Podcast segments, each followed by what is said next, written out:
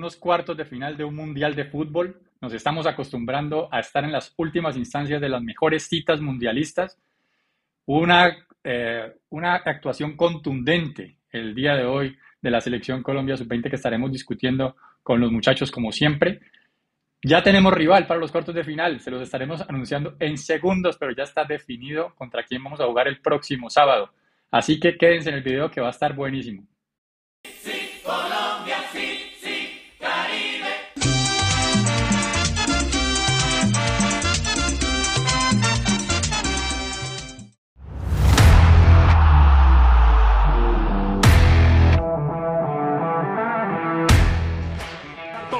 James. ¡Desde un rebote! ¡Qué golazo! ¡Gol de Colombia! ¡Gol de Colombia! El de Herrera, viene el de Herrera. ¡El de Herrera! ¡Qué golazo! ¡De Colombia!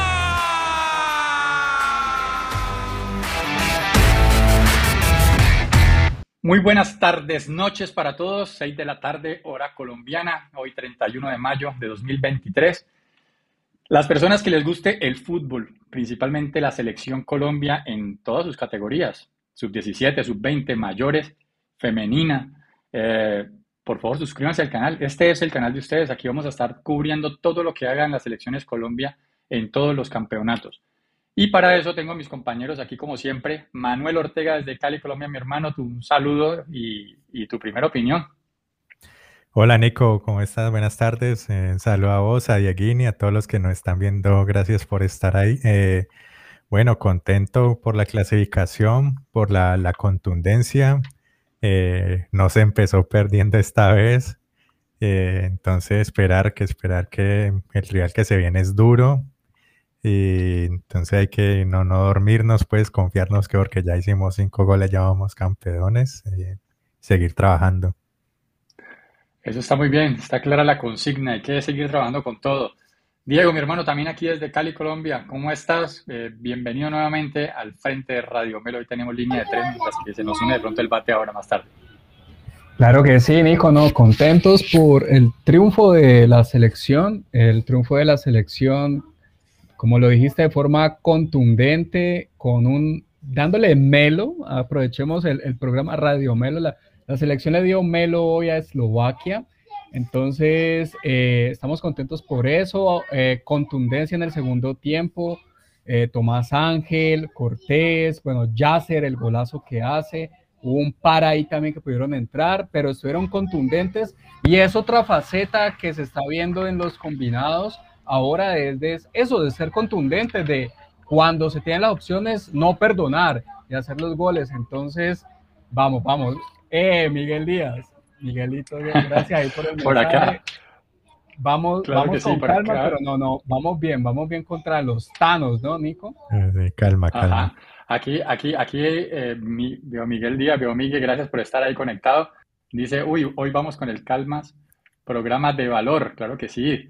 Ángela Muegues, como siempre, hola, sal- hola Melo, saluditos, saludos Ángela, muchas gracias por estar ahí presente también. Por ahí veo que se están conectando poco a poco. Adolfo Esteves, papá, gracias por estar siempre ahí conectado. Hola, buenas tardes, nos dice por acá. Doña Yolanda Henao también la veo por aquí. Buenas tardes, Radio Melo. Buenas tardes, doña Yolanda. Diana Grajales Ramírez. Wow, Manu. Eh, Diana, hola, Diana. Ah, Diana, imagino que está suscrita al canal. Si no, los que nos Sí, vamos sí, conectando ya, ahorita, ya. eh, ya está suscrita, claro que sí. Eh, los que estemos aquí conectándonos, vamos dándole de una vez like al video, por favor, no se les olvide eso que es importantísimo para que se sume mucha más gente a la transmisión en vivo. Muchachos, yo quiero que empecemos a entrar en materia. Eh, hubo varios cambios con respecto al partido anterior. El técnico Héctor Cárdenas se, decantó por un equipo, digamos, más parecido a lo que hizo en las primeras fechas de la fase de grupos, pero hubo una ausencia notable, que fue la ausencia de Luna, el jugador Luna, que no, no hizo parte de, este equipo titular. ¿Cómo viste eso, Manuel? ¿Cómo te pareció bien la decisión a priori antes de que empezara el partido, cuando viste la nómina? ¿Te parecía que era una decisión correcta?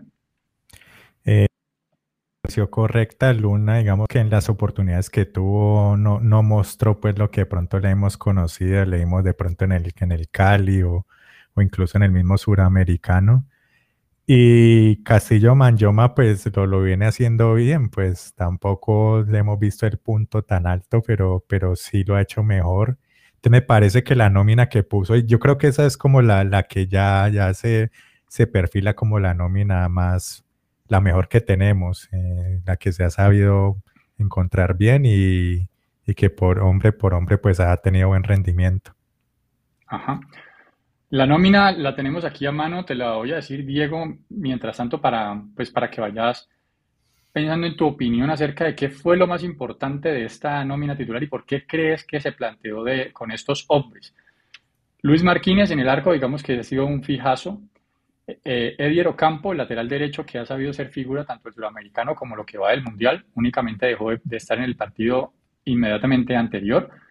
Fernando Álvarez, que volvió a la titular, eh, en detrimento de Daniel Pedroso, que había jugado también el partido pasado. Eh, Kevin Mantilla, central que nos ha dado gran, gran, gran seguridad durante todos estos partidos y también durante el suramericano. Andrés Salazar, que está teniendo un mundial supremamente destacado como lateral izquierdo. Este es Andrés Salazar el bueno, porque por ahí también tenemos a Sergio Andrés Salazar, que es nefasto para jugar al fútbol, pero por ahí te estará conectando más tardecito. En el medio campo, Gustavo Puerta, nuestro 5, nuestro armador, eh, nuestro hombre pensante allí, el que los, marca los tiempos de la selección. Jugó acompañado de Johan Torres, que venía siendo resistido en los primeros partidos y hoy me dirán cómo, cómo se desempeñó. También estuvo eh, Alexis Manjoma por derecha, estuvo Oscar Cortés por izquierda, ya se las brilla un poco más suelto. Y adelante Tomás Ángel. ¿Cómo, cómo ¿Cómo ves esta, esta nómina, Diego? ¿Cómo la viste? Eh, ¿Por qué crees que el técnico se terminó decantando por estos jugadores? Bueno, para nadie es un secreto que creo que Colombia en la parte física puede presentar alguna desventaja frente a rivales como el que tocó hoy, como Eslovaquia. En el primer tiempo se veían los duelos, estaban cargaban fuertes, son un poco más tienen una otra contextura eh, el equipo europeo y, estaban, digamos, Colombia estaba perdiendo con eso. Yo creo que Cárdenas anticipa eso y, Daniel Luna terminó el suramericano como titular, en, digamos, como un hombre importante, pero en el Mundial se le dio la oportunidad solamente en el segundo partido, ¿no? Creo que, que, no ha sido uno de los hombres, digamos, de confianza para este torneo, más si Manjoma. Uh, pero, Diego, Diego, espérate, te interrumpo allí. En el segundo partido empezó de titular, como vos decís, le dieron la confianza. Fue sustituido en la mitad del tiempo, a los 45 minutos. Pero en el tercer partido jugó todo el partido. Jugó los 90 minutos. Entonces, eh, eh, sí, sí, le dieron Pero viene, viene de la variante, es a lo que me refiero. Viene, viene, viene como una variante Daniel Luna.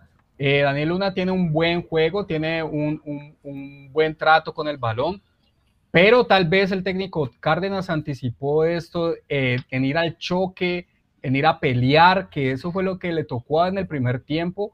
Incluso un jugador menudo como Alexis Manjoma o como los que estaban en el primer tiempo, eh, yo creo que se dieron cuenta de que el juego era tocarla rápido. Y al tocarla rápido, eso fue lo que pasó en el segundo tiempo, esa ráfaga de goles tres goles en menos de, tres minutos. no, me vas a acabar el, no me vas a acabar el programa, ya me estás analizando el segundo tiempo y todos los goles. Y, creo que, que, esa fue la, la, la, apuesta de Cárdenas en el principio, tener más control del balón eh, frente a una superioridad física que tenían los eslovacos. Creo que era evidente que eran más fuertes, pero el fútbol se juega con el balón y si vos logras mover el balón más rápido, pues esa potencia también ya no, no queda, queda en nada. Entonces creo que esa fue la apuesta que hizo Cárdenas al no meter a Luna en este partido. Y como ya venía no siendo eh, un hombre de, la confianza, uno de los indispensables, por así decirlo, venía siendo una alternativa. Como lo decía, jugó el primer, el segundo partido, eh, entró como, como, como revulsivo en el tercer partido, lo puso de titular, pero lo sacó también. Ojo, en el, en el, en el tercer partido, Luna es relevado en el, también. en, el, segundo partido entró como titular y lo sustituyeron en el, medio tiempo. ah, bueno, pero es que me decís algo distinto antes y me, me confundí, me confundís ahí con, con, la información. Así es. Y en el último partido, en el tercer partido, en el inmediatamente anterior a este, jugó los 90 minutos. Eh, no fue sustituido. Entonces, por eso pensábamos que de pronto iba a ser titular para este partido, pero fue algo que también mencionamos con el BAT y lo conversamos en el episodio anterior. Y el Bati dijo que él prefería jugar, por ejemplo, que si dependiera de él, él jugaría con Manyoma, por ejemplo, con Castillo Manyoma por encima de Luna. Y fue lo que hizo el técnico en Le hizo, le hizo caso Cárdenas, Sí, escucha Y el Radio programa, Melo. y el programa. Yo radio, sí, yo vi el like ahí y, la- y que se suscribió y todo, entonces yo creo que fue que lo vio. Empecemos analizando el, pa- el- el partido porque esta selección nos sorprendió, entre comillas, no sé si de pronto al entrenador o eso lo preveía Héctor Cárdenas que pueda llegar a suceder, pero empezaron con un planteamiento de manejar el balón, de no arriesgar mucho con el mismo. Eh, me refiero a la selección de Eslovaquia, tocando en la parte posterior, pase seguro, pase seguro, y así iban avanzando y eso empezó como a desgastar a la selección Colombia que se notaba un poco confundida. Manuel, ¿vos crees que eso, eh, digamos que sorprendió a la selección o que realmente la selección estaba simplemente esperando que, pues que ese juego sabían que en algún momento iba a dejar de dar frutos para ellos? Eh, no, para mí hizo parte de la, de la estrategia de la selección, esperar un momento a ver qué pasaba, pues ya habíamos visto que, que esta selección eslovaca no, no era tan fuerte realmente, que había ganado prácticamente a, a Fiji nomás, que fue uno de los peores equipos del torneo. Así que yo creo que Colombia es esperar a ver por qué lado era que, que de pronto se les, se les veía el, hueco, por llamarlo de alguna forma. Y ya luego cuando ya les paran algunos minutos, ya empezar a presionarlos arriba, que fue donde ya les empezó a doler. Sí, de acuerdo. Bueno, voy a saludar aquí que ya se nos unió, llegó, venía en el metro de Nueva York, el viejo Bati Muñoz, corriendo rápido para cumplir con la cita, con la cita de Radio Melo y con todos nuestros melos que están aquí conectados. Mi hermano, dándote la bienvenida, eh, en New Jersey estás en este momento. Impresiones del partido, hermano, que estás contento, obviamente ganamos cinco goles por uno a la selección de Eslovaquia.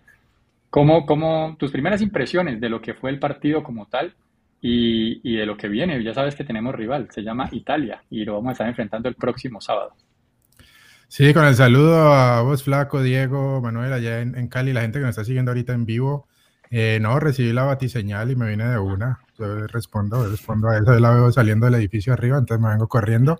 Pero yo soy como la, la- las, ah, los goles de la selección Colombia. Llego tarde, pero seguro, en el segundo tiempo. Seguro. Pero Sí, este, como la selección Colombia. Eh, contento, contento porque ganamos, que es lo importante, y ganamos con, con mucha amplitud, con sin ninguna duda. Creo que respondimos al favoritismo. Nosotros lo decíamos en redes eh, después de saber el rival de que entraba, llegábamos como favoritos a este cotejo. No hay que tener miedo al favoritismo, hay que responder al favoritismo. Eh, nos da miedo ser favoritos y, y decepcionar. Yo creo que el equipo no ha decepcionado en esa instancia. Ahora se viene un rival más, más, más, con mucho más peso histórico en, en general, no, no en sub-20, pero a nivel de, mundiales y, le acaba de derrotar uno de los favoritos, me parece a mí, y uno de los mejores equipos que hayamos visto en este torneo. Así que esa va a ser la prueba verdadera de la selección Colombia. Estaremos hablando de eso más adelante, pero un par de cosas a rescatar. Una que por primera vez no tenemos que remar, no tenemos que irnos abajo del marcador y empatar y responder. Así que por lo menos en este partido no, no nos hicieron gol primero nuestro rival. Y segundo, de que Marquínez no fue figura, como sí lo había venido siendo en las últimas, en las últimas fechas. Así que eso demuestra que el, que el equipo de pronto ha tenido más control o de, a entender que el equipo al que enfrentamos hoy fue un poco más débil de los que habíamos enfrentado en la fase de grupos. Sí, de acuerdo en varias cosas que dijiste. Por aquí estaba Luis Muñoz diciendo, hola Melo, saludos. Vamos, Colombia sub-20 clasificado a cuartos de final versus Italia el sábado. Sí, partido que va a ser a las 4 pm hora de Colombia el día sábado. O sea que 6 pm estaremos aquí firmes. 6 pm o más, porque el partido de puede ir a largo, a penales, penal. no sabemos. ¿no? Entonces, El- pero apenas se acaba el partido, estaremos El aquí. otro, el otro palo, que estamos hablando de Italia, el otro palo, la- no sé si ya lo dijeron, la eliminación de los locales, ¿no? De Argentina. No, no, no Todavía hemos no hablado todavía del tema. No me parece tan palo, no me parece tan palo, pero bueno, ahorita lo estaremos discutiendo. Ahorita lo hablamos. La, sub- la, sub- la sub-27 de Nigeria lo eliminó muy bien, me parece. Sí, es verdad. Eh, Manuel hablaba de que, de que el inicio del partido que empezó con una posesión por parte de Eslovaquia, pero abrumadora del balón, una posesión absoluta, prácticamente era un 80% prácticamente que tenían el balón ellos. Colombia no salía de como recuperaba inmediatamente perdía el balón, no daba dos pases seguidos, estaba como complicado el inicio del compromiso. Manuel dice que Colombia lo hizo a propósito, digamos que estaba pendiente de qué podía proponer el rival. ¿Diego está de acuerdo con Manuel? ¿O nos vimos sorprendidos? No, yo creo que no, no, o sea, no, yo creo que fue, fueron sorprendidos por esa parte física del rival. Yo lo vi, la, los duelos personales los estaba ganando Eslovaquia, Colombia espabilaba y tuvo unas, una, unas, unas llegadas claras de, en, la segunda, en la, en la segunda parte del primer tiempo, pero en general los duelos estuvieron ganados por los jugadores eslovacos en la parte física. Yo creo que el técnico, ellos mismos se dan cuenta en eso en el entretiempo y ahí fue donde empezaron a vacunar ya en, en, en, esa ráfaga que vimos en el segundo tiempo. Yo creo que no fue que Colombia le dio el, el, el, el, protagonismo a Eslovaquia. Creo que se vieron, no sorprendidos, pero se vieron eh, un poco avasallados, no avasallados, pero un poco impactados por esa fortaleza física del equipo. Entonces creo que, fue por ahí más bien. Sí, de acuerdo. Bueno, eh, yo sí creo que fue el planteamiento, digamos, inicial del técnico eslovaco, es decir, no vamos a arriesgar contra esa selección que tiene tantas figuras y tiene tanta velocidad, vamos a mantener el balón a como de lugar y intentaban hacer como una jaula de pájaros, era como tocando, tocando, a ver qué, qué, qué, espacio se abría. Lo que pasa es que no tenían ningún jugador de calidad eh, realmente o un par de jugadores de calidad que pudieran combinar y llegar a, a generar peligro en el arco de Colombia.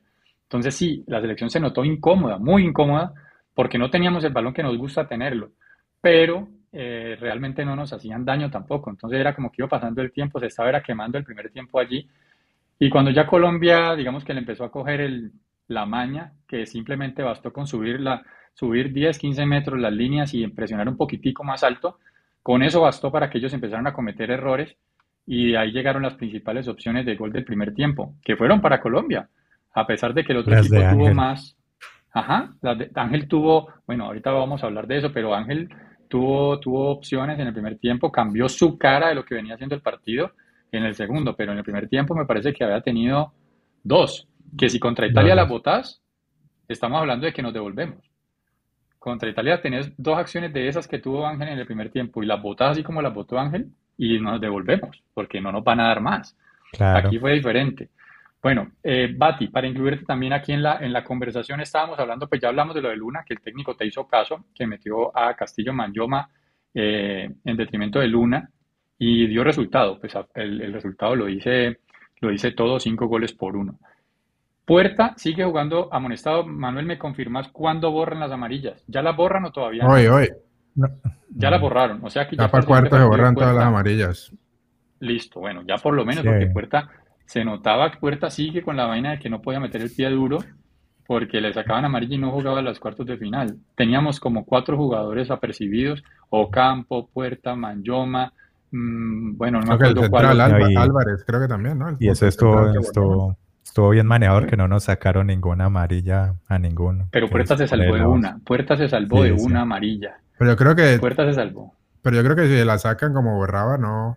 O no, o no, sí, sí. No, no, no. no. Sí, sí, la Claro, claro. Lo cogían y, se perdía el partido contra Italia.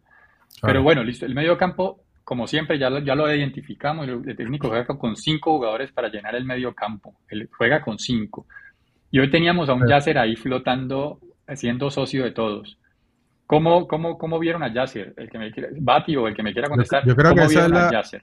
Yo creo que esa es la posición que más le conviene a él, me parece, más flotando, media punta, acarreando el balón, eh, acompañando al delantero, así le puede dar mucho, él le va mucho mejor desarrollando su juego en el medio, no como eh, cuando empezó el torneo, que contra Israel, creo que lo, quiso tirar hacia la izquierda eh, Cárdenas, y se vio que no, no, no tocaba la pelota, se desapareció. También Cortés a la derecha, después trocaron y se sintió mejor, pero Ah, vos ves que ya así, vos lo mandes a, a, una punta o la otra, él tira para el centro, él tira para el medio, porque ahí es donde se siente más cómodo. Y yo creo que es donde, donde puede hacer más diferencia por el tiro de, larga distancia que tiene y que se junta muy bien, ¿no? Armando paredes, también este, con, con, un jugador como Ángel, que también es alguien que le gusta participar en la creación de las jugadas, es más dúctil, creo yo, que, que Hurtado Cabezas. Y, yo creo que eso le conviene más el juego de Colombia del juego de él. Así que me parece que Cárdenas estaba encontrando el, el equipo eh, ya ustedes lo mencionaron al principio, teniendo, yo creo que dando la oportunidad a Ángel por encima de Cabezas, dándole la oportunidad a Mañoma por encima de Luna. y acomodando a Yasser. Así que eso yo creo que, que es bastante importante. Ok, bueno, aquí está llegando la gente, aquí está César Llanes diciendo, no estoy llegando tarde, mi hermano, no importa, siempre estás firme, sabemos que estás pendiente del programa. Nos comentaba por aquí, qué bien, por fin arrancar ganando en eliminación directa es muy importante no tener que remontar, de acuerdo, totalmente Sí, de sí. acuerdo, porque una cosa es en grupos, que en el primer partido empiezas perdiendo, pero sabe que tiene todo el resto del partido y todavía en la mente de la persona está que quedan dos partidos más, o sea que no hay tanta presión. Pero en una eliminación directa empiezas perdiendo, la presión psicológica es grandísima, es mucho mayor. De acuerdo. Yo quiero que dejen comentarios acerca de Yasser, porque yo tengo también, yo tengo una opinión allí acerca de Yasser. Si les está gustando, ¿cuántos puntos le dan el día de hoy? Y también quiero preguntarte a vos, Ma- Manuel, ¿cuántos puntos le pones a Yasser el partido de hoy? ¿Y qué tenés para decir de él en este partido puntual? En este partido, pues que hizo un buen gol con la pierna menos hábil, con la derecha, desde afuera del área, que es algo que se le pide a los nuestros. Golazo. entonces, sí, sí, hay que, hay que darle un buen puntaje, hay que darle un 8, Sí, un golazo, no sé, 9, lo ¿Cuánto? que quieran. 8-5, 8-5. pues, sí. Sí, no, lo que se, lo que se esta- ahí. esta nota va con curva, ¿no? 8-5, bravo. bravo. 8-5. Eh, de pronto les Yo no faltó en algunas, en algunas jugadas como, como finalizarlas más rápido, finalizarlas mejor que Colombia tuvo muchas en que tenía eh, superioridad numérica y no la supo aprovechar, ¿no? Pero, pero yo creo que ya se ha ido mejorando. Como dijo el Bati, ya encontra, se le parece que le encontraron la posición y esperar que, que siga ahí con los Sí. compañeros. Aquí, aquí está Miguel Díaz diciéndonos que quiere verlo en la mayores Asprilla. Ya ha tenido un par de partidos que ha, que ha jugado. Se habla de que es pues, el reemplazo de los grandes del medio campo de Colombia.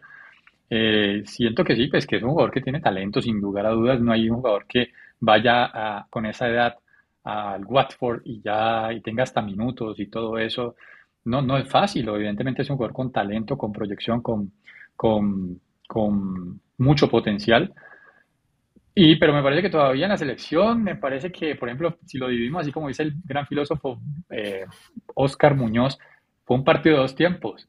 Y el primer tiempo ya Asprilla, uy, amarró demasiado el, par- el balón, lo amarró demasiado.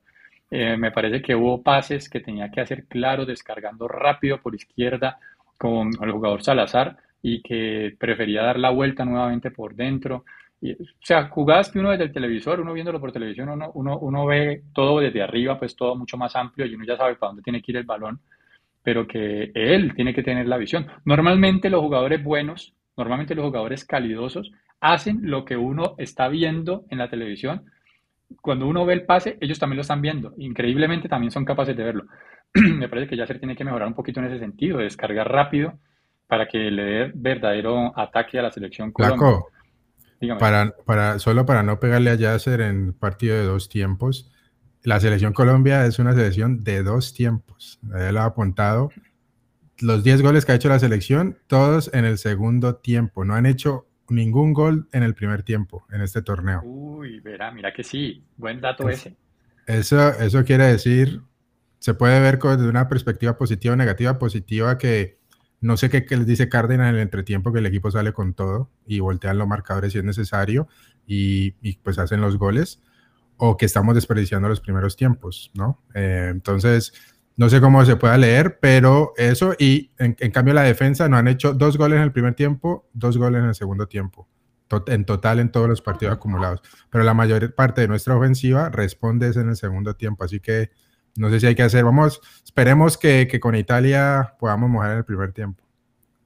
Ve, Diego, Yo- yo creo eso, que- opinó yo- sobre eso, Diego. Yo quiero que opine sobre eso. Sí, yo, ¿A qué le atribuís? Yo creo que lo de Yasser, o sea, sí, eh, se ve afectado él y todo el equipo. Yo creo es por eso, por el ímpetu que tenía el equipo eslovaco de cómo estaban entrando, cómo está, o sea, se sentía mucho más incómodo. Incluso así, creo que Colombia tuvo unas buenas bolas. No sé, esa de Ángel, la, la que define, eh, que va por el sector izquierdo, define cruzado, no sé quién se la da. Pero incluso el mismo intercepción, ¿no? Yasser tuvo, tuvo, tuvo una, una llegada, también creo que también le pega, eh, no sé si le, bueno, le, le- le pega por, entrando por derecha y, y el arquero creo que el- incluso la rosa, o, o si no la rosa pasó muy cerca. Entonces creo que es más del equipo, no creo que tanto Evidentemente a Yasser se le va a pedir porque es el 10, porque tiene las miradas, porque es el que juega en la Premier, Pero- es el que debe marcar la diferencia. Pero yo no lo veo tan como que, eh, que estuvo desconectado en el primer tiempo. Yo creo que fue más, fue más lo, lo que sorprendió el equipo eslovaco por esa potencia física. Yo lo veo más de esa manera. Bueno, yo, yo no lo vi desconectado, en ningún momento lo vi desconectado, de hecho lo vi con muchas ganas, mostrándose, pidiendo el balón. Lo que lo vi fue errático, o sea, tomando decisiones equivocadas en momentos clave. Eh, para Claro, por, por, por la misma presión que te da el otro equipo, y es que no juegan solos. Colombia no, no, no, juega pero- solo, pero juega con otro equipo que está proponiendo. pero- Entonces creo que ahí es donde, do- donde se da, donde eh, esa, eh, ese, esa, ese, ese jugador que uno le pide más pueda fallar. Evidentemente, pues, eh, Es que es como vos lo mencionás, hubo jugadas de, en las que vos viste que era más claro descargar a una banda, descargar a la otra, pero creo que es parte del mérito también que tuvo el equipo eslovaco. Yo lo veo de esa manera. Ok, bueno, es que, a ver, yo digo, cuando estás presionado por dos o tres hombres, eh, bueno, yo te entiendo, o sea, tenés que resolver, por más de que seas un mago con el balón, pues la decisión tiene que salir rápido y lo que salga está bien. Pero cuando tenés tiempo, que hubo muchas acciones donde él tenía el balón en los pies con tiempo, de hecho, él mismo se hacía su propio tiempo, porque se sacaba un jugador, se sacaba dos jugadores y quedaba ya con buen espacio. Allí puedes decidir mucho mejor. Suena un poco, aquí está Ángela Muegue diciendo que excelente Asprilla, un 9 o más. Y es que suena odioso criticar o mencionar cosas negativas de un jugador que hoy jugó tan bien y que un, y que un marcador que tuvimos que fue 5 por 1. Pero póngale cuidado, suena un poco como Cristian Castro, por ejemplo, en la universidad que decía, le hacía uno el pase, la metía y decía, pero así no era. ¿Te acu- te acu- ¿Se acuerdan de eso que le, le daba el pase, lo metía y decía, pero así no era? clásico. Era, era un clásico. entonces, entonces, bueno, viejo Cristian, un saludo, mi hermano, aquí lo recordamos como siempre. Pero lo mismo perfeccionista, un diciendo, perfeccionista, claro. pero, por ejemplo, en la jugada del gol de Yasser, el golazo que metió de derecha, el jugador Salazar ya había pasado por la izquierda completamente solo. O sea, el pase era cantado para que ya ganara línea de fondo, pase atrás, gol. O sea, era cantada la Así jugada. no era, así no era. Exacto. Entonces, suena lo mismo de con que así no era. El tipo prefirió amarrarla, hacer una pared, sacarse un jugador y meterla en un ángulo. Pues, Pues o sea, a es- Maradona, a Maradona en el gol de contra Inglaterra del 86, el, el compañero le dijo Ah, sí. un golazo, pero era el pase al medio. No, el mismo, sí, el sí. mismo gol, el mismo gol hoy de Ángel, que van como tres contra uno, y en verdad él la pateó ahí, pero venían entrando dos solos al lado de él. Dos solos. O sea, la más fácil era el pase y dejarlos frente al arquero. Él decidió patear un poquito desde afuera con un defensa al frente.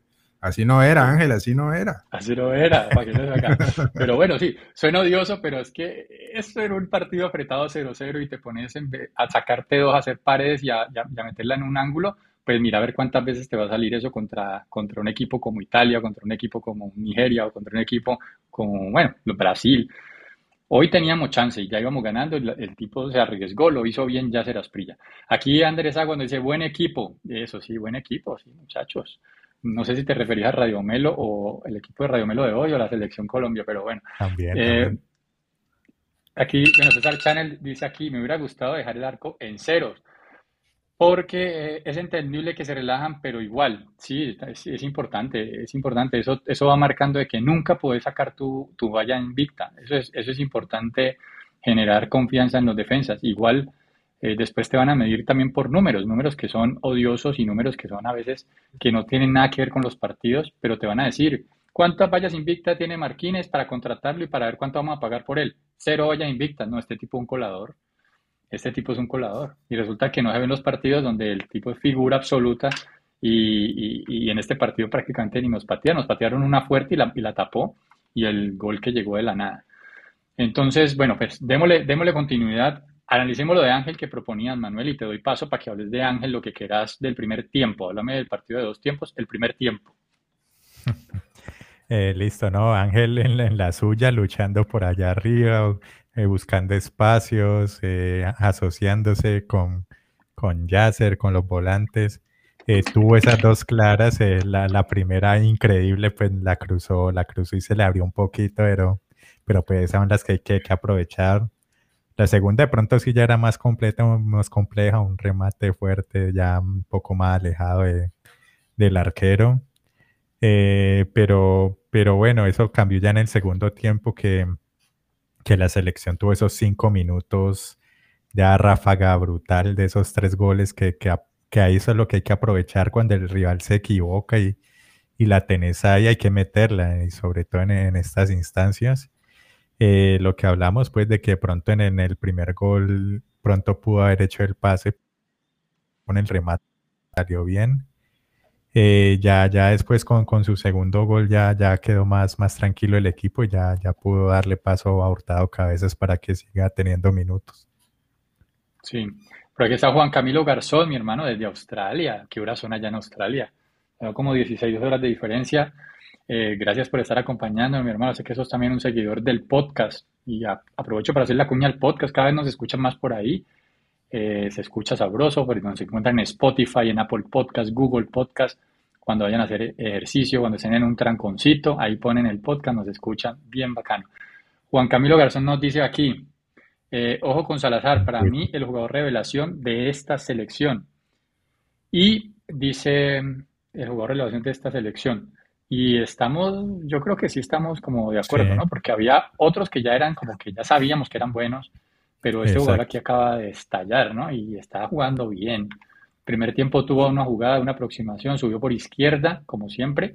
Se trató como de centralizar un poco y como de tres dedos metió un pase que dejó solo a Ocampo, ¿no? Que atacamos con los dos laterales al tiempo, cosa que yo aplaudo completamente de esta selección Colombia. Sí, muy bueno. Están en, está, aquí nos complementa, César Cenes dice, ojo con Salazar, para mí el jugador de esta selección. Sí, bueno, ah, es que era el comentario, no era de Juan Camilo. Aquí Juan Camilo dice que está en Adelaida, que allá son las 9 de la mañana en Australia. Y dice, si algo me gusta de esta selección es que varios jugadores vienen declarando que quieren ser campeones, no llegar a semis o cuartos. No, su objetivo es claro y como debe ser, quedar campeones. De acuerdo, ya es hora de que empecemos a ganar cosas.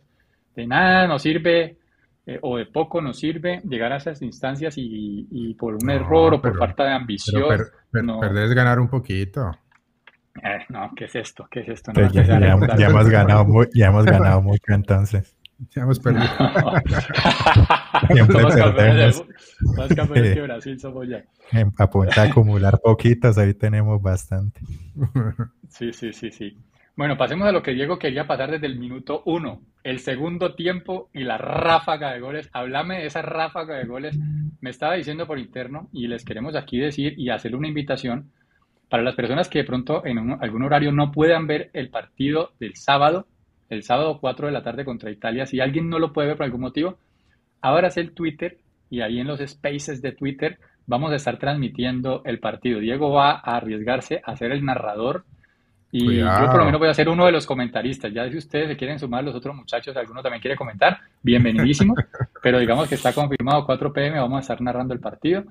Y eh, hoy me estaba hoy me lo propuso para hoy, pero pues hoy la verdad me quedaba difícil por el trabajo. Y ya me estaba diciendo por interno, mira, me, privaste de cantar mis tres goles de ráfaga eh, de la selección en 10 minutos. hubiera sido un buen debut, Diego, como locutor. Pero háblame de esa ráfaga que... El, el horario, el horario. Sí, tres goles, tres goles en una ráfaga, en, en, una sandunga, como le gusta decir a Barsky, como, como le, le dio melo a la selección ahí, aprovecharon los errores estuvieron muy atentos, muy zorros, muy gatos ahí en, en esa anticipación al pase, porque casi creo que los tres fueron de errores, creo que los tres fueron de pérdidas de, de, de, de los jugadores eslovacos. Y, y, eso es algo que yo creo que nunca había visto en una selección Colombia.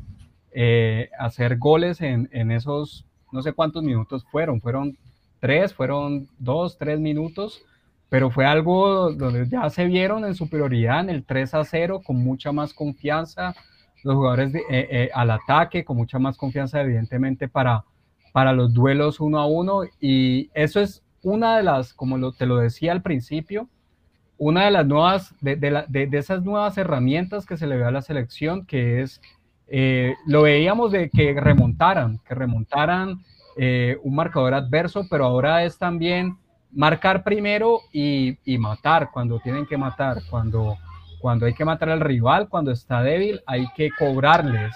Y creo que eso lo hicieron y, creo que eso dio la pauta pues para todo lo que fue después ya el marcador final. Entonces, es algo que se le aplaude a los jugadores fundamentalmente, que como dijo Juan Camilo Garzón, que están diciendo que quieren ser campeones, y hay que darle también al cuerpo técnico, porque acá el cuerpo técnico se le ha, se, le ha atacado eh, en general, digo en general, desde el suramericano se le ha atacado a Cárdenas, eh, se le ha puesto en duda su capacidad y creo que lo está demostrando.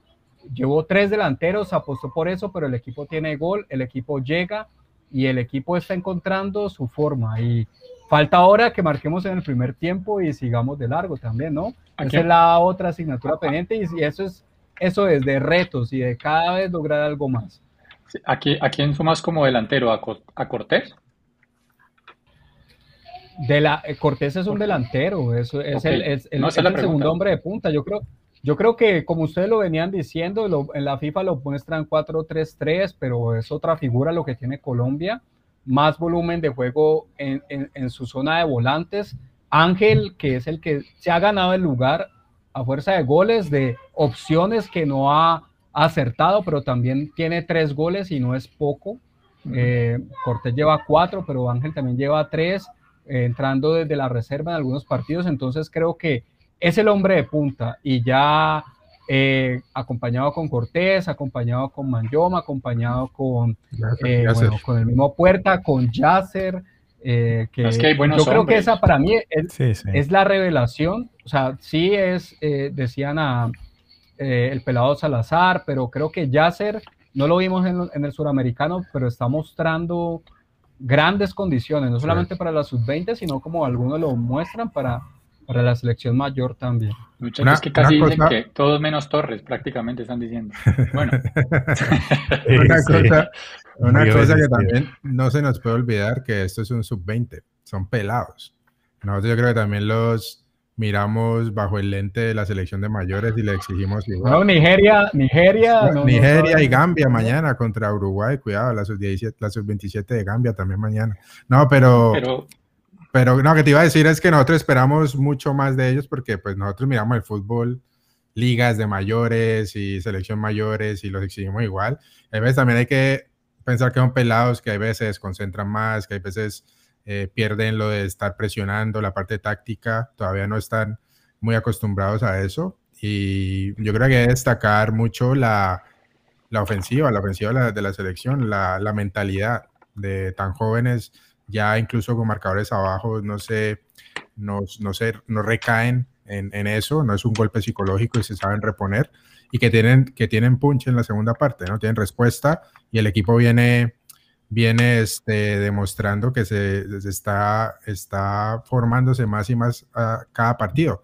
Yo creo que la prueba clave de esto va a ser el, el sábado. El sábado, yo por ahora, yo creo que la, la selección ha respondido y bueno, hablaremos de eso ahora, pero el sábado es la prueba si, si no, para uno ilusionarse de verdad para algo grande o no. Eh, y ahí Mira, mira aquí. Está bien, está bien. Aquí César Chanel nos dice, déjenme chicanear. Voy a Madrid este fin de semana. Estaré en Real Madrid versus Athletic. Pero me voy a perder la narración del Calmas. ¿Cómo te va a perder la narración del Calmas? Porque ir a un partido del Real Madrid, mi hermano. Está en nada. Aquí, no tiene las prioridades, Blue, White, prioridades claras en el Bernabéu entra en internet, lo vemos en Twitter, ahí, en eh, vivo, en el celular. Hay prioridades en la vida, César Channel, mi hermano, me extraña. No, pero qué bacano, en serio, que vayas por allá a ver un partidito del Real Madrid, tiene que ser una experiencia. Eh, Ángela Muegue dice, em, sí, porque confunden las cosas, no es lo mismo la sub-20 que la selección de mayores. Yo ahí tengo mi opinión y es que, y también quisiera apelar a las personas que digamos que tienen más años viendo fútbol, eh, o sea, sí, o sea, yo veo una gran diferencia de cuando yo veía, cuando estaba pelado, cuando veía las elecciones sub-20 a las Esperanzas de Tulón. Esperanzas de Tulón. Esperanzas de Tulón. Cuando uno veía esas elecciones, yo veo una gran diferencia con estas nuevas elecciones sub-20. O sea, siento que esto se ha profesionalizado tanto que estas elecciones sub-20 tienen la madurez que en esa época tendrían por ahí cuando tenían 24 o 25 años. O sea, me parece a mí. Porque estos jugadores ya vienen con una base táctica, eh, una, una, base alimenti una alimentaria. Y cada vez que más jóvenes, más jóvenes ya están jugando profesional, ya estos pelados ya llegan. Imagínate nosotros en la, no sé, en la época de Eduardo Lara, tener un jugador que venía de jugar de la, de la Premier o de la segunda de la Premier. O sea, nosotros no, No. teníamos eso, antes, eso era digo. puro, puro jugador local. Lo que, mejor, lo, que, lo, lo que mejor teníamos jugaba en Argentina en esos tiempos. Sí, Exacto, Montaño. Y- y Montaño por el- que jugaba en Quilmes, creo. Ni me, Eh, no. Y ponerle Falcao, cuidado a lo sí. siguiente. Eh, entonces, en este momento estamos hablando de jugadores sub-20, sub-20. Y, y tendríamos, por ejemplo, al jugador del, del, del Aston Villa, por ejemplo, que ya juega en la Premier League, Durán. No me, o sea, no me, no me vengan a decir que ese jugador no, pues que ese jugador tiene algún tipo de desventaja con un jugador que tenga 23 años, por ejemplo. Es un jugador que ya juega en la misma liga, a ese nivel profesional. O sea, me parece que está en, esta es una competencia que ya se da para exigir ciertos niveles de madurez, ciertos niveles de comportamiento táctico. Eh, uno Sí. no me parece que sea como, como que son unos pelados y hay que entender que son unos pelados. No, me parece a mí. Sub-17 todavía les creo, pero ya sub-20 creo- no me parece. Yo veo, yo veo tu punto, pero yo creo que, digamos, un Durán se puede arropar entre un equipo titular que es de mayores, güey. o sea, que tiene mucha experiencia y la Sí, puede, sí. y se le da el espacio para que aprenda. Eh, pero cuando reunís muchos jugadores de esa edad, 19, 20, que no todos tienen la misma experiencia profesional, puedes ver huecos también. Yo lo, lo que pienso es que yo creo que, claro, si yo lo comparas hace 15 años, claramente el nivel de profesionalismo de una sub-20 ha crecido un resto y lo acabaste de describir perfectamente. Pero yo también creo que nosotros lo miramos desde el lente de Selección Colombia con una misma, nos lo arropamos con la misma cobija y, ex- y, y exigimos cosas que vemos domingo a domingo. Yo creo que hay cosas, hay vacíos, hay veces tácticos, desconcentraciones y cosas que de todo, así, así empiecen a ser profesionales más tempranos, todavía se ven. Hay- Sí. yo creo que para mí es sorpresa jugadores que ya en esta, a este nivel, en la sub-20, se le vea ya como el arquero. El arquero me ha sorprendido mucho. Muy bueno. Muy bueno el Sí. arquero a, a este nivel. Eh, y los laterales, cosas así que uno dice, mira, tenemos un equipazo también. O sea, no, no es por no tirarnos la, a no ponernos el chulito y crecernos, pero eh, tenemos varios jugadores que tienen mucha proyección para la selección de mayores. Mucha proyección. Entonces, eso me tiene muy contento. Pero yo digo que también no podemos perder la perspectiva. No quiero decir que no se le exija tanto como las mayores, pero que son sub-20. Hay muchos pelados que, que todavía no son, digamos, Puerta, hasta antes de Sudamericano, jugaba, me corregirán, me olvidó el, La el B, sí. En la B de Colombia, o sea, no, ni siquiera era profesional todavía. Y el pelado juega bastante bien, sino que nosotros entendemos exigirle, pero el pelado no tiene tanto, no tanta experiencia de profesional, no la tenía desde antes, apenas la tiene ahora después del sudamericano, que está jugando en Alemania. Entonces, yo creo que de pronto, yo veo lo que está, yo entiendo lo que dice el flaco, pero yo creo que también tenemos que mantener esa, esa perspectiva también. Ok. Aquí nos dice Juan Camilo Garzón, nos dice, total, cada día los equipos con buenas inferiores están implementando más cosas que tienen los profesionales. En este proceso se ve, y quiero que se mantenga, ver Colombia disputando títulos. Sí, por aquí vi otra pregunta que me pareció interesante, que era como si nos podíamos conformar con una buena actuación contra Italia si nos eliminaran. Eh, por ahí vi algo así. Ya, ya. Aquí César Chanel, dice, si somos eliminados por Italia haciendo un buen partido, ¿sería misión cumplida? Diego, contestale. Eh, no, es difícil. O sea, ya con lo que han mostrado, yo creo que Calmalo, Diego, habría calmalo, un- calmalo. un, un punto amargo. Yo creo que, que- que en este momento yo creo que la, la meta al menos es los siete partidos, creo, eh, y romper ese paradigma de pasar semifinales, que es lo que le falta a Colombia, llegar a una, alguna final, alguna final en, en este tipo de torneos. Lo logró Venezuela, Venezuela pudo lograr eh, a una final del mundo Sí. sub-20, yo creo que Colombia está en capacidad, por más que sea Italia, Italia eh, tiene, yo creo que va a encontrar un juego similar con lo de Uruguay, que tal vez con alguna, a- alguna, alguna mejora en la, parte, en, en la parte técnica de sus jugadores, con más pie, con más juego, pero creo que va a ser un juego similar, muy físico, pero creo que Colombia tiene más calidad, ha mostrado más calidad. Italia sorprendió, ojo, en ese primer partido con Brasil, yo creo en parte en su juego físico, pero, pero creo que Colombia tiene las herramientas para poderle ganar a Italia y, y- y- y ponerse ahí en semifinales también. Y ya ver también, porque Argentina ya la, bajaron de ese cuadro también, y pelear frente a- al que sigue ahí entre, creería yo, Ecuador o Nigeria. Esperemos mañana a ver cómo, cómo queda eso, pero, pero creo que, que no, que una derrota, por más de que se juegue bien, no diría fracaso, pero creo que diría un mal sabor de, por, por lo que tiene este equipo. Ok, ya, ya voy ahorita con Morto a preguntarte algo en ese sentido. Quiero aprovechar que hay varias personas conectadas para que las personas que no estén suscritas al canal aprovechen y de una vez le den suscribirse. Es gratis por tiempo limitado, pero no mentiras, nos, realmente nos aportan muchísimo con su suscripción. Estamos cerca de nuestra meta inicial de llegar a los mil suscriptores y, Vamos a 40. Es de gran ayuda. Estamos ya a 40 personas de llegar a los mil, o sea que muchachos, sean ustedes los que nos ayuden a completar. Y no se les olvide, por favor, darle like al video y verán cómo llega más gente inmediatamente, se nos va uniendo aquí a la conversación.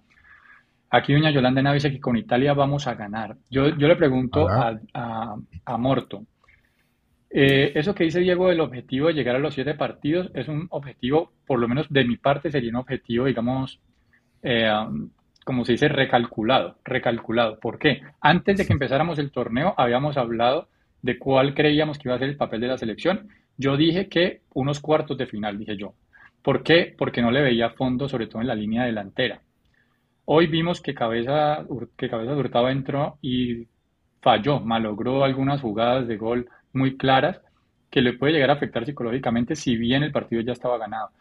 ¿Vos pensás como Diego de que tenemos que jugar los siete partidos? Eh, y lo de Cabeza Hurtado, Manuel.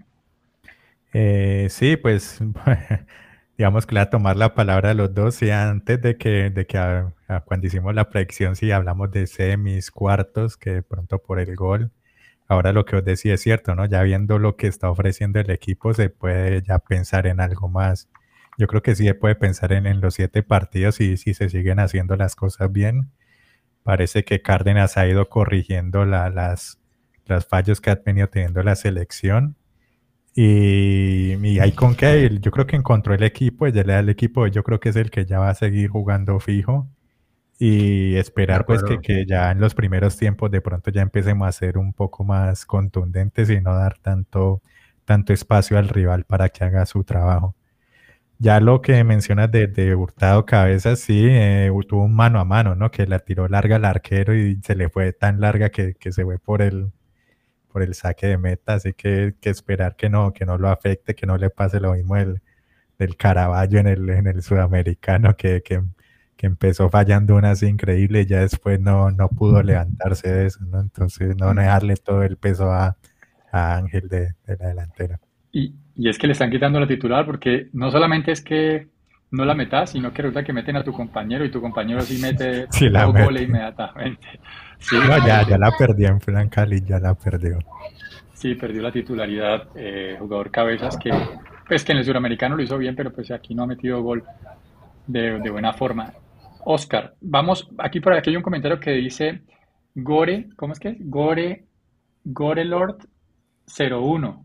Dice, saludos fútbol de los miércoles. ¿Quién es? ¿Quién es, Manuel? ¿Sabes quién es? Gore Lord. No, no, yo creo que es pero Alex, bueno, pero que, no estoy seguro.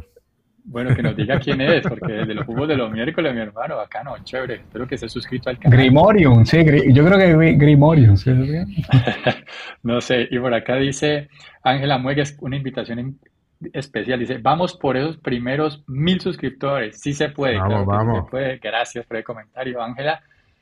Vamos repasando, Manuel, si de pronto tienes a mano los partidos que se vienen y demos la noticia de los partidos que ya se han disputado el día de hoy, Bati. Por ejemplo, vimos Nigeria contra Argentina.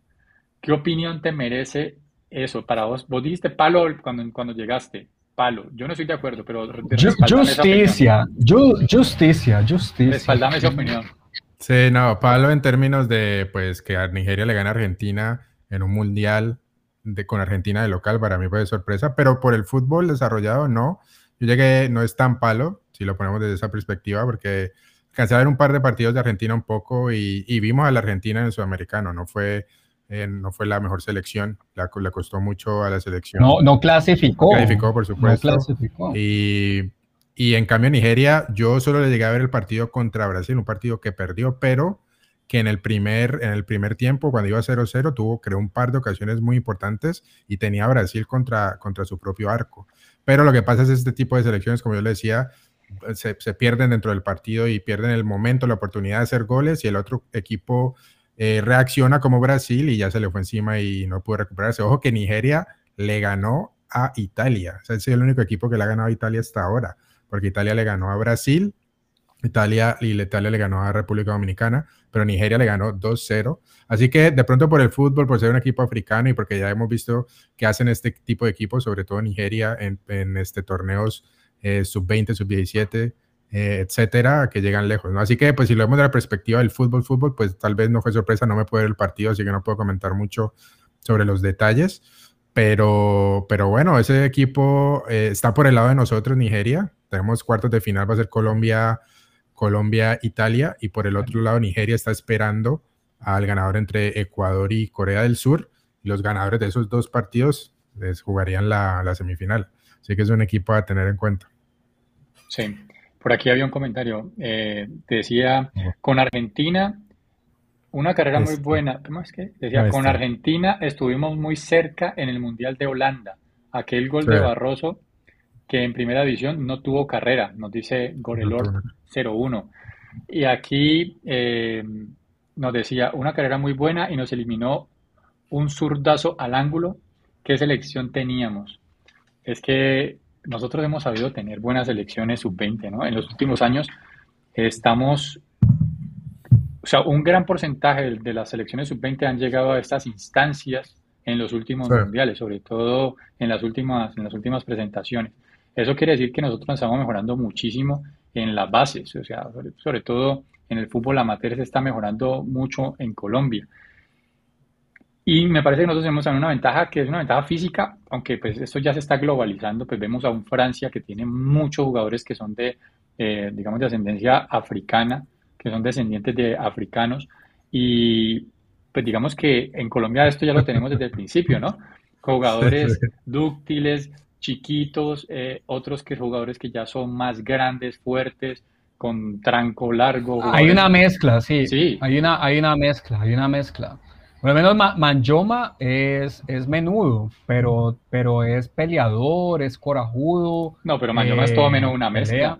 Manjoma es todo menos una mezcla. O sea, o sea, no, no, no, no, Colombia. Colombia es una mezcla. Sí, Colombia ah, es una mezcla de jugadores menudos, pero creo que Man, Manjoma no, no es de los más fuertes no. y los que tienen más loma en Colombia. No. Entonces creo que por eso te digo también, también sería una mezcla Manjoma por la potencia que puede tener. En, en, en otrora, Eduardo Lara le gustaba, le gustaban los jugadores grandes, pesados, ¿te acuerdas? De altura, sí, mucho físico. Juan Carlos Osorio. Sí, antes, de, antes se buscaba más el físico que, que la, el B2. La fibra, fibra 2. Fibra 2. Fibra 2. Fibra 2B. Fibra 2B. Sí, 2B, eso. No, no, no, no, es cambio de frente, sino cambio de orientación, ojo. No es, sí. no es, ojo, ¿cómo es Nicolás? No es línea de cuatro, ¿no? Porque nunca están en no, línea. Defensa cuidado. de cuatro. Defensa, defensa de cuatro. No es defensa de cuatro porque nunca están en línea. Cuidado. Pero muchachos, ustedes son muy ardidos porque son de la América. Sí, sí el, el, el, señor está, está triunfando por allá el en faraón. Egipto, déjenlo tranquilo. El faraón, el, faraón. faraón bueno, con él hubiéramos clasificado al mundial. ¿Para qué lo critican tanto?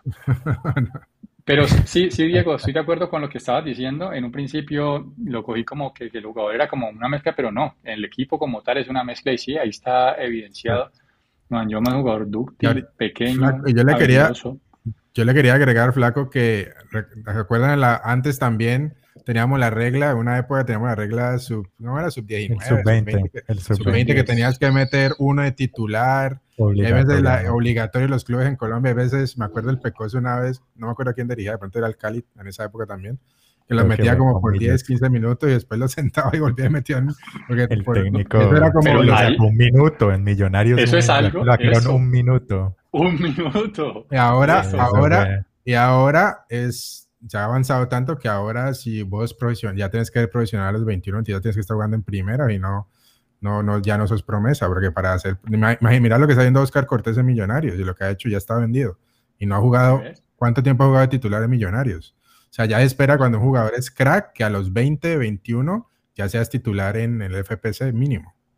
Y, y David Ospina en su época también. David Ospina fue titular con esa regla. Nacional la aprovechó porque metió a David Ospina como desde los 16, 17 años mm. y ya, y se consolidó. Y ahora el arquero con más partidos en la selección Colombia de mayores. Exacto.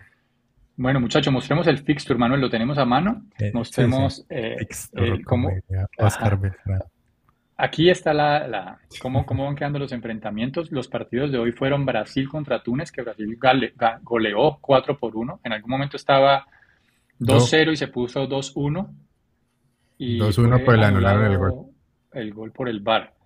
Y, y clasificó pues como se esperaba. Va a enfrentarse a Israel en cuartos de final. Israel que es un rival fuerte, que lo sabemos desde el principio.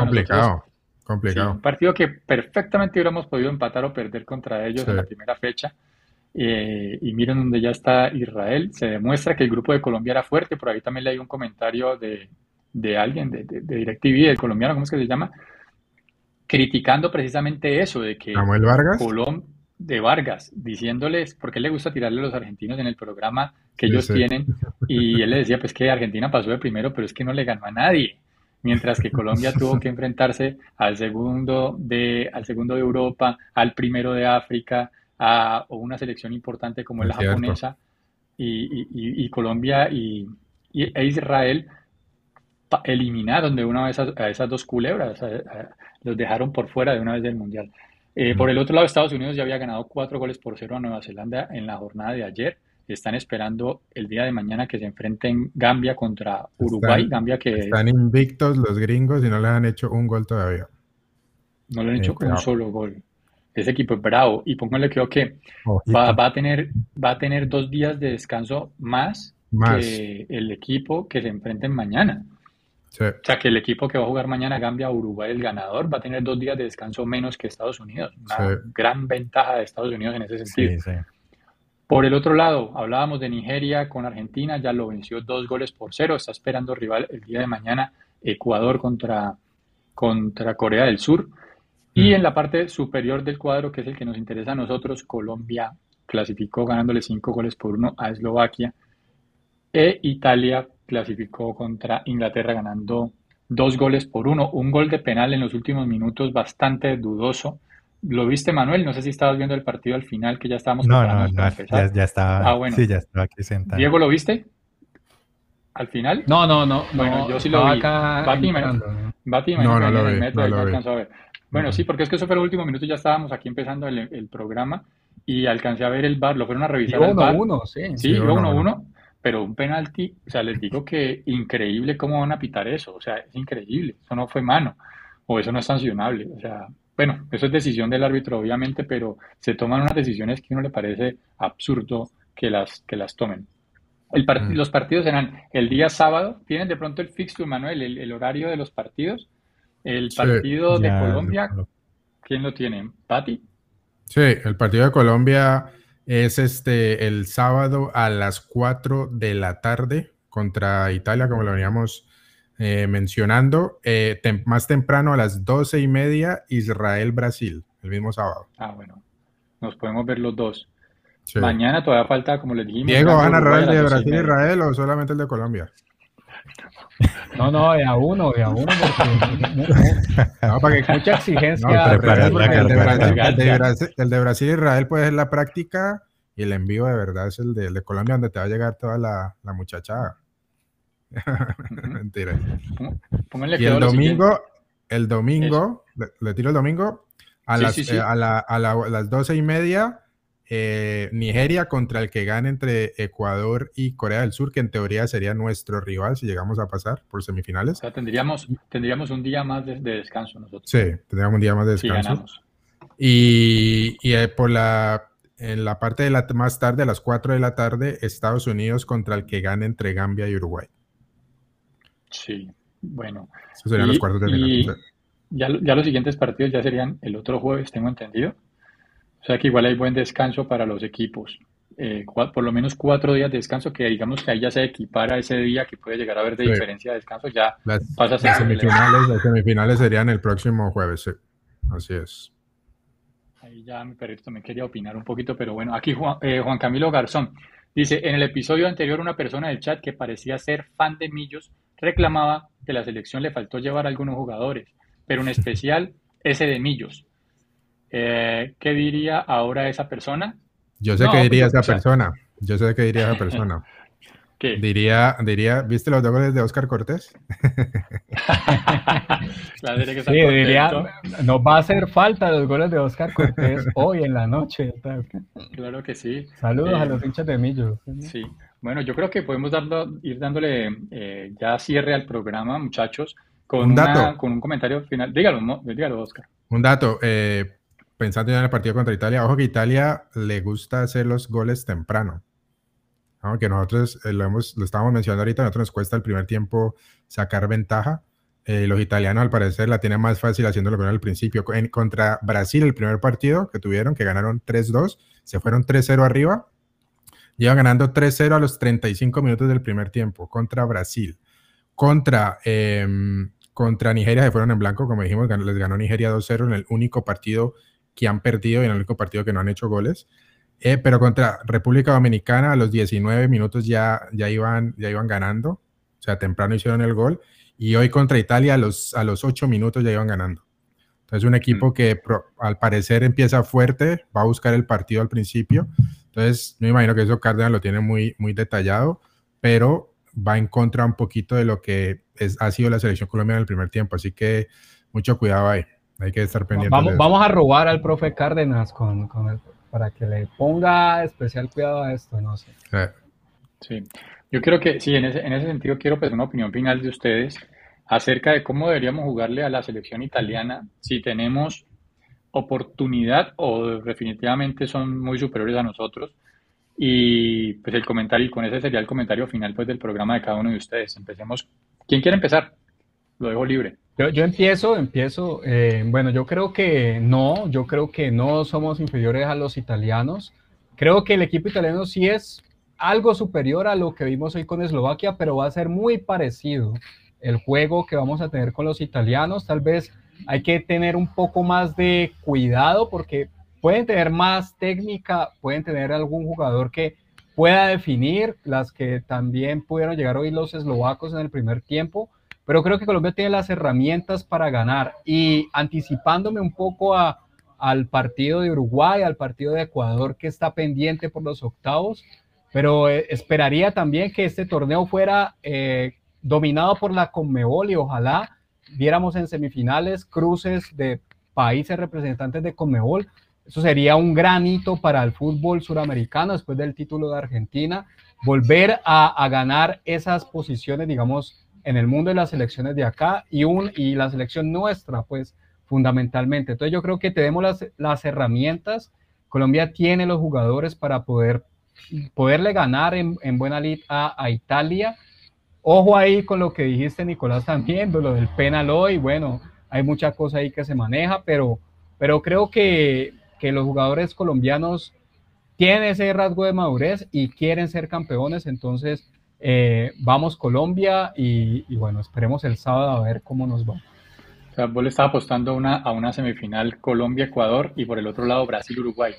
Eh, aspiraría a eso, sí, dos clásicos, dos clásicos. ¿eh? Sería bueno. Bueno, Colombia, eh, Colombia, Manuel, ah, Colombia ¿quién contra la tercera, Colombia La con la tercera potencia de Conmebol, cuidado, eso es un clásico. Te digo, Manuel.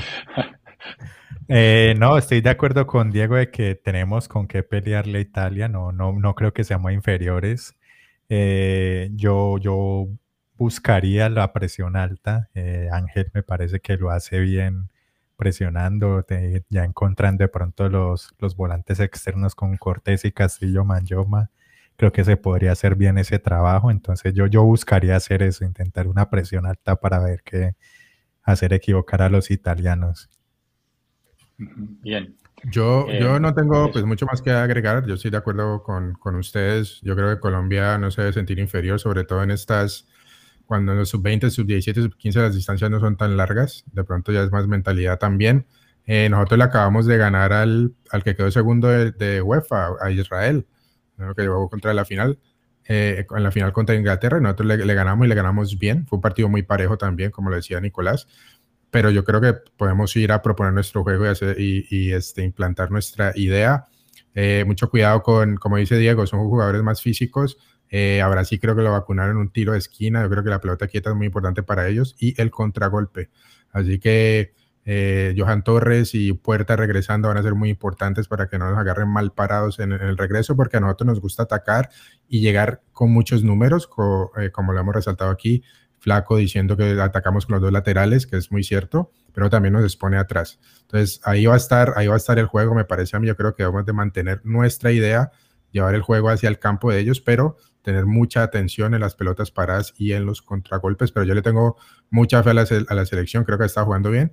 Y si pasamos este escollo, como dice, como dijo Nicolás al principio, eh, nosotros de pronto algunos estábamos contentos con pasar un grupo que nos tocó que fue muy duro, pasar octavos, a cuartos, ya era victoria, pero si, pero ahorita como actualizando las expectativas después de lo que hemos visto, si le ganamos, si pasamos ese escollo de Italia, ya yo me animo mucho para la final, yo creo que es un partido muy importante, no es por minimizar a Ecuador o, o a, Corea o a Nigeria, pero yo creo que nos, nos pone en muy, muy, buena posición para llegar a la final y por qué no soñar, soñar con el título.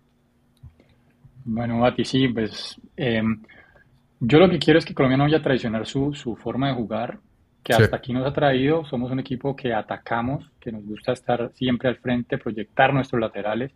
No quiero pues que ahora el sábado el entrenador se vea pues digamos como que empiece a poner una línea diferente, jugadores más defensivos, que no deje que se proyecte los laterales al ataque. No quiero ver eso, o sea, si nos van a eliminar, que nos eliminen jugando a lo que nosotros estamos jugando hasta el momento. O sea, vos, vos, decís que no quieres que haga lo que hizo Peckerman contra Brasil, sacar a Abel Aguilar y meter a Guarín. Mantener, mantener tus no, me, me acabas de acordar de Guarín, no, no, me había olvidado de, titular. O sea, sí, sí, sigamos con el mismo once, la misma idea, vamos. Sí, y por ejemplo, ¿no? Y también me hace acordar un poco de la selección mayor con Reinaldo Rueda, que partidos en donde nosotros sabemos que tenemos jugadores muy importantes, muy buenos, donde no tenemos que estar pensando tanto en ese famoso equilibrio, sino que, que podemos en algún momento... No, está llorando porque sentó a James, weón. No, no, no, ¿cuál James? No, no estoy hablando de James. No estoy hablando nada de James, no me metas aquí cosas que yo no he dicho que se mete Millán, aquí aparece Millán. Mejor, el mejor jugador en la historia de Colombia. Top 3. llega Millán aquí a, apoyarte. Entonces, sí, ojalá yo le veo también chance, por supuesto que sí. Hay que meter esos sí las que se presenten. No creo que se nos presenten 10, 20 opciones como las de hoy. No se nos va a presentar dos citas y de las dos hay que meter por lo menos una, pero asegurarla. Y el resto del partido seguir haciéndolo nosotros, manejo del balón, eh, ya ser mostrándose, cambiando de ritmo. ¿no? Nosotros tenemos muy buen control en el medio campo del balón. Si lo hacemos así, yo creo que podemos avanzar. Que no nos traicionemos. Vamos, bueno, Flaco, vamos a tener programa el sábado después del partido, ¿no? Sí, sábado después del partido a la hora que se acabe. A las 4, Diego narrando, a las 6, el programa, en vivo. A las 6 el programa, sí, exacto, correcto. Entonces, bueno, los, estamos, los esperamos este sábado. Por favor, las personas que no le han dado like, denle like al video, no se les olvide. Y eh, suscríbanse al canal. Si hay alguna persona que está aquí viendo este programa en ese momento y no se ha suscrito, suscríbate. Sí, Andresito Millán no va a aparecer es que mientras no sea el tema James no aparece. Cuando sea James, vamos a, vamos a decirle que el sábado vamos a hablar de James a ver si aparece para el partido. Lo tenemos engañado. Pero bueno. Bueno, muchachos, muchas gracias por la presencia el día de hoy, gracias por sus comentarios, por tu participación. Nos vemos para la Champions, para la Champions, Juan Camilo Garzón, lo vamos a hablar a ver si hacemos programa para la Champions. Vamos a ver. Ah, no, pero Nicolás, Nicolás no se sabe, ¿no? Porque depende del resultado. Muy nervioso, Nicolás es muy nervioso. Oh, el Sevilla hoy heptuple campeón, ¿no? Ganó la, Sevilla campeón, vencieron al equipo de Mourinho eh, en tanda de penales. El partido estuvo bueno, ¿no? El partido estuvo apretado. Superior el Sevilla, pero estuvo superior el Sevilla. Primer tiempo mejor Roma, segundo tiempo en adelante el Sevilla dominó. Partido de dos tiempos. Sí, un partido, no, de cuatro tiempos fue, porque hubo dos tiempos iniciales y dos suplementarios. bueno, muchachos, hasta luego, nos vemos, nos vemos, muchas gracias por estar acompañándonos. Gracias. América Millos, hoy, América Millos. Vamos, América. Vamos, Mecha.